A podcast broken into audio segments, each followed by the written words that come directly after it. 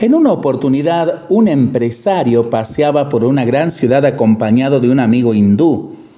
Mientras caminaban embelesados por las bellezas arquitectónicas, el hindú se detuvo repentinamente. ¿Oyes tú también lo que yo? preguntó. El empresario, un poco asombrado, aguzó el oído, pero admitió que no oía otra cosa que el gran ruido del tráfico de la ciudad. No, replicó el amigo, el amigo hindú.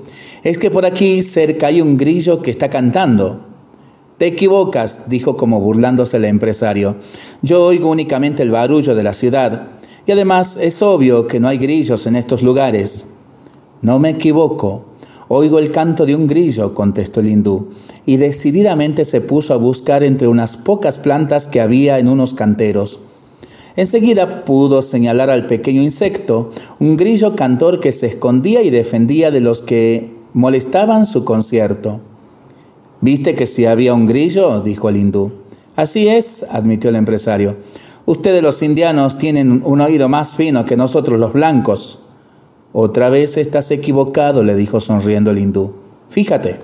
Y sacó de su bolsillo una monedita y haciéndose el distraído la dejó caer en la vereda.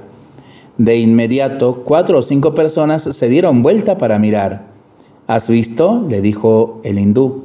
Esta monedita hizo un sonido más débil y feble que el trinar del grillo, y sin embargo, ¿te diste cuenta cuántos hombres blancos lo oyeron? Moraleja.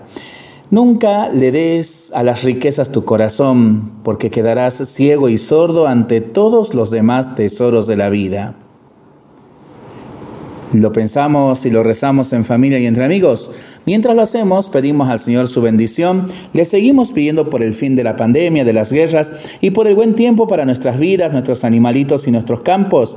Y nosotros responsablemente nos cuidamos y nos comprometemos a ser verdaderos instrumentos de paz.